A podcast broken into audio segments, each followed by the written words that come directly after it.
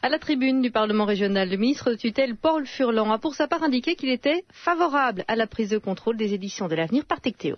C'est une question d'opportunité, convenons-en, et je n'ai pas à me prononcer euh, là-dessus en tant que ministre, mais simplement voir ce qui s'est déjà passé.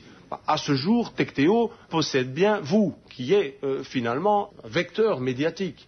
Les communes, en tant que telles, possèdent aujourd'hui, organisent et contrôlent toutes les télévisions locales. Je n'ai jamais vu de dérive rédactionnelle ou de, fait de profiter de prédominance politique locale pour influencer le contenu rédactionnel de ces organes de presse.